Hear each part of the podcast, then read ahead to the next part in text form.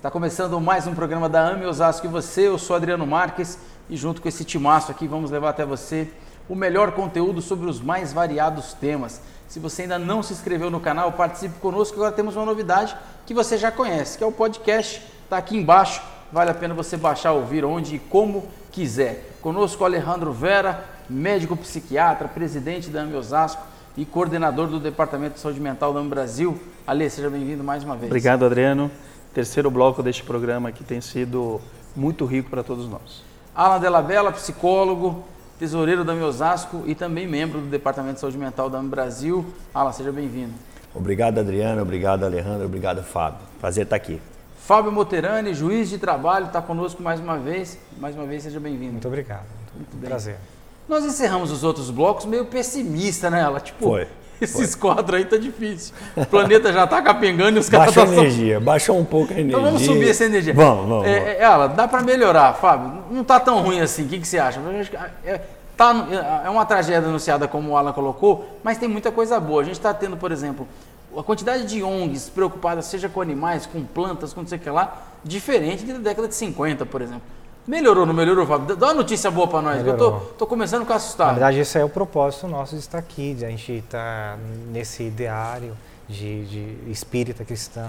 Eu penso o seguinte, ah, o primeiro ponto, para quem está nos assistindo, é não tente salvar o planeta, não tente salvar o mundo, né? porque é muita coisa para nós. É, tenta salvar a si mesmo. Eu acho que o primeiro que passo... já dá um trabalho. Que já dá um trabalho. E assim, o primeiro passo é, é, fazer a educação do espírito, é tentar realmente se autoconhecer, procurar autoconhecimento. E eu tenho certeza que dentro disso a gente vai, dentro desse escopo, a gente vai encontrar a nossa essência, que é uma essência que tem uma história pregressa. A gente teve outras vidas, isso para mim é de cristalina verdade. A gente já teve outras, outras existências, outros erros, outros acertos. E isso vai fazer com que nós enxerguemos o nosso comportamento, seja ele no consumismo, como nos afetos e desafetos, como algo a ser ressignificado o tempo todo. E essa ressignificação que para mim é o mais importante. E quando eu vejo uma pessoa, ainda que, que do ponto de vista da carne, do é tardiamente, ao final da vida orgânica, porque o espírito não é tarde, nunca é tarde, ela, ela ressignifica a sua vida, para mim já valeu muito toda essa nossa existência. E se nós tivermos realmente no futuro alguma coisa que possa nos impactar organicamente, em virtude de um problema ambiental, que nós estejamos preparados para isso e tirar proveito disso o nosso espírito, que é o que vai prevalecer. Né? É, o Ala, antes você vai comentar o Alejandro, mas o Fábio, quando a gente fala, por exemplo, de um dos temas que você comentou para nós fazermos o programa, quando a gente fala de tecnologia e ciência, né? É, você citou no bloco anterior sobre a questão né, de, do que tem por trás da ciência e tal. A tecnologia, por outro lado, aumenta, mas também acaba destruindo o planeta com essa facilidade tecnológica que a gente tem. Hoje a gente tem acesso a muito mais coisa. Se a gente pensar na nossa época, não tinha celular. Né? A gente brincou lá atrás no programa que o Carlos sente falta das fichas de DDD, que eram cinzas, e você falava três minutos. Eu lembro que eu ia para a escola com uma cartelinha de ficha DDD, era, era, o, era o rei da escola, porque ninguém tinha aquilo ali.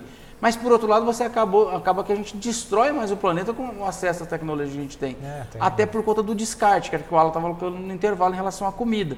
Nossa tecnologia é maior, mas o nosso descarte para destruir o planeta é maior também, né? É, acho que até pior, assim, porque a comida você consegue reaproveitar ela de alguma maneira, com adubo, seja lá o que for. O problema da comida realmente tem pessoas que passam fome e outros que estão na abundância. A questão da tecnologia é pior ainda, porque você tem o lixo eletrônico, você Sim. não sabe o que faz com ele, muitas vezes você não consegue reciclá-lo, né?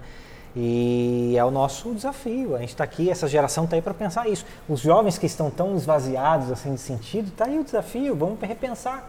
E tem empreendedores é, sociais, que a gente chama empreendedores sociais, que têm tentado procurar mecanismos de melhorar a qualidade da água de pessoas que não têm acesso à água potável, é, pessoas que tentam reaproveitar esses lixos eletrônicos para poder amparar pessoas mais pobres. Isso é inspirador. Sim. esses pequenos exemplos que, vai, que, que mudará o, mudarão o planeta onde nós vivemos. Fábio, você falou de, da educação do espírito. Esses que você está citando são os espíritos educados, já podemos dizer assim? Eu acho que são espíritos que já vieram educados, é, no, o termo, é, são espíritos comprometidos porque são endividados como todos nós. Né? A gente não pode santificar ninguém que está vindo aqui, porque tem livros que tem, tem essa tendência de falar as crianças que estão vindo agora aqui são crianças isso, Y, X, é, são crianças, tem colocar até nome, crianças índicos, etc., especiais.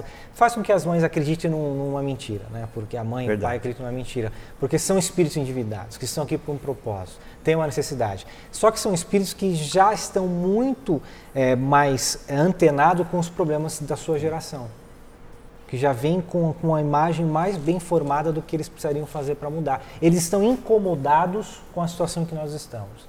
E esse incômodo é de transformação. De, é o que gera, né? É o que gera. Fala, não vou ficar sentado no sofá aguardando as coisas acontecerem, sim, eu vou mudar. E eles vêm com essa vitalidade espiritual que é do comprometimento deles antes de reencarnar. Que nós já tivemos a nossa e ainda estamos ressignificando a nossa para poder absorver isso também. O próprio Chico Xavier falava que é, quem mais se envolvia com o trabalho humanitário, talvez mais endividado fosse.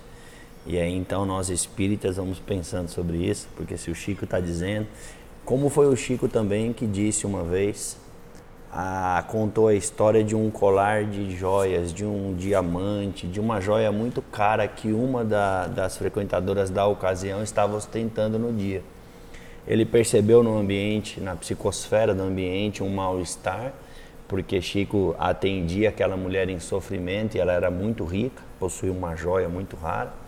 E, e, ele pegando que as pessoas estavam julgando aquela mulher rica, que não devia ter problema, que não devia usar o tempo do Chico, ele contou a história da joia através dos personagens que estavam envolvidos na compra daquela joia. Ele contou a história do, do sujeito que estava é, procurando ouro e todo o drama que ele precisava achar e tinha que ter alguém que comprava, até a vendedora da loja que estava doente, que precisava vender a joia, o seu gerente, veio até chegar na moça. Então, é, como a gente está usando, falando de saúde, de, de, de consumismo e sempre pautado na doutrina espírita, é bom a gente deixar claro que nós não estamos indo contra a, as pessoas comprarem as coisas, consumirem, a busca pelo conforto. Eu acho que isso faz parte do regime que a gente vive. É, ninguém condena você ter um carro com ar condicionado para se deslocar para o trabalho, de você ter uma roupa bacana para ir para uma festa. O que a gente está colocando aqui em reflexão é o que isso representa na sua vida. Né? E, e você pode, de uma forma muito simples, fazer uma autoinvestigação sobre a relação que você está tendo com o seu consumo. Uma forma de você avaliar isso é emocional, ver o quanto que aquilo te produz de felicidade com e sem aquilo. Você pode ter um carro de 200 mil reais, mas se a sua felicidade for a mesma com aquele carro ou sem aquele carro, você não muda quem você é por conta daquele consumo. Porque é muito legítimo que a pessoa busque conforto. A gente está aqui no ar-condicionado, isso é bacana. Então a gente não está condenando isso, nem a doutrina espírita o faz, mas é o sentido que esses bens e que essas coisas trazem para a sua vida, né? Então, se a gente conseguir, como disse o Fábio, buscar melhor a reeducação de si mesmo, a gente já está fazendo bastante. Quando a gente coloca que existe uma tragédia anunciada, é porque ela existe e a gente faz parte em algum momento a gente também entrou na curva, né? Sim. Vocês podem me olhar aí andando pelo Jaguaré com um mob novinho com ar-condicionado e falar, pô, o cara tá andando de carro, né? Tô, eu queria ter outro, mas tudo bem, tô com esse. Mas a gente está inserido nisso. Qual que, é o que, que é possível fazer? Discutir o tema. Sim. Discutir o tema, e se melhorando e, e refletindo sobre o verbo ter para ser, como disse o Fábio, sabe? Então, se a gente conseguir reeducar a nós mesmos através da doutrina, olhando para todo esse patrimônio como sendo de Deus e a gente essa grande família espiritual, independente do país, da cor, da religião, a gente já começa a fazer um trabalho diferente e embora vá continuar agindo a relação de compra e venda e do consumo, a nossa relação com o consumo vai ser diferente. Alejandro, falando de consumo, a relação do consumo com os remédios. Um dos pontos que o, o, o Fábio colocou para a gente na, na, pauta do programa, dessa gravação, é em relação a essa questão exemplo, da medicina avançada.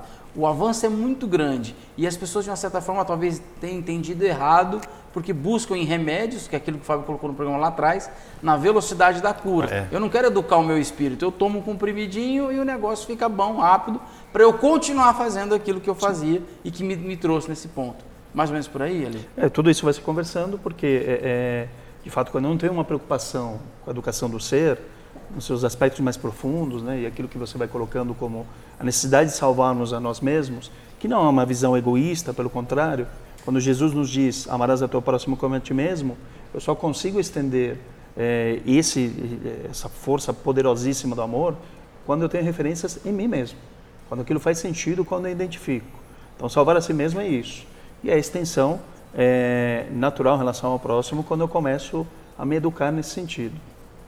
Então, nesse olhar para fora e não para dentro, é, obviamente que isso também acaba se estendendo para as questões que envolvem a saúde. É, vou olhar na medicação como um pilar, talvez o único pilar daquilo que eu necessito para a minha cura. O entendimento de cura que é extirpar a doença. E não é. A cura em termos de cuidado, de transformação. Que a medicação é super importante, e isso a gente conversa em todos os nossos programas é, é um dos aspectos. Né? Assim como a psicoterapia, assim como o lazer, assim como você ter é, relacionamentos familiares, é, enfim, são todos aspectos, pilares que vão me auxiliando a ter uma base de sustento que seja é, de equilíbrio. E a partir disso a gente vai entendendo que eu preciso olhar para mim mesmo para que eu possa alcançar a cura no seu sentido de transformação íntima. O Fábio, a gente não tem muito tempo nesse bloco, mas é, as leis de trabalho, isso vai ter que ser alterado. Claro que é, é só um, um motivo para te perguntar, mas você acha que a gente está caminhando para o escambo novamente? Ou seja, para diminuir um pouco do consumo, a gente vai trocar só aquilo que a gente precisa, só o necessário? Porque a galera que tem mais compra de mais, como ela colocou, usa de menos. E o que tem menos acaba nem comprando porque não tem como comprar e fica sem. Como é que você acha que vai ter essa mudança na lei Eu acho que numa escala maior é, é, difícil pensar dessa forma, em grandes centros, mas em cidades menores você tem o, o padeiro daquela cidade, onde as pessoas vão lá comprar, você tem o, o, o mecânico, que é aquele pessoa que vai, que todo mundo é a referência para aquele tipo de negócio. Então, assim, de certa maneira tem um escambo. O dinheiro é o elemento comum, mas todos eles é, trocam sua, as suas habilidades e de certa maneira se ajudam nesse sentido. O escambo no passado era você trocar o, o que eu tenho de produção pelo que você tem, que me interessa, etc.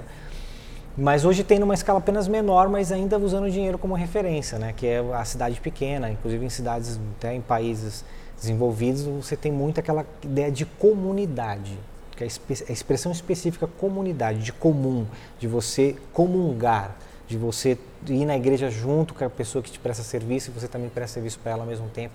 Isso em centros, grandes centros urbanos não existe. E foi, foi inclusive um motivo de filósofos e pessoas puritanas no passado é, declamarem que essa crescente tecnologia, urbanização e, e a modernidade seria a derrocada da, da, da da, da, do mundo, derrocada das pessoas, porque perde, perderia esse sentido de comungar, de comunidade e de afeto. Você, você é um solitário numa multidão. Você é um elemento sitiado na multidão. E a gente sente isso em São Paulo, né? Sim. Ala, mais uma vez, muito obrigado. Eu que agradeço, muito bom. Alejandro? Obrigado, Adriano. E até a próxima semana, último bloco desse nosso programa. Fábio, mais uma vez, muito obrigado. Eu que agradeço pela atenção. Pessoal, agradecer ao Carlos e a sua presença. Lembrar do podcast que você pode baixar e ouvir onde e como quiser. E claro, se inscreva no canal, participe aqui conosco no canal da AME, no Instagram AME Osasco também. Vale a pena participar conosco. Um grande abraço, até a próxima.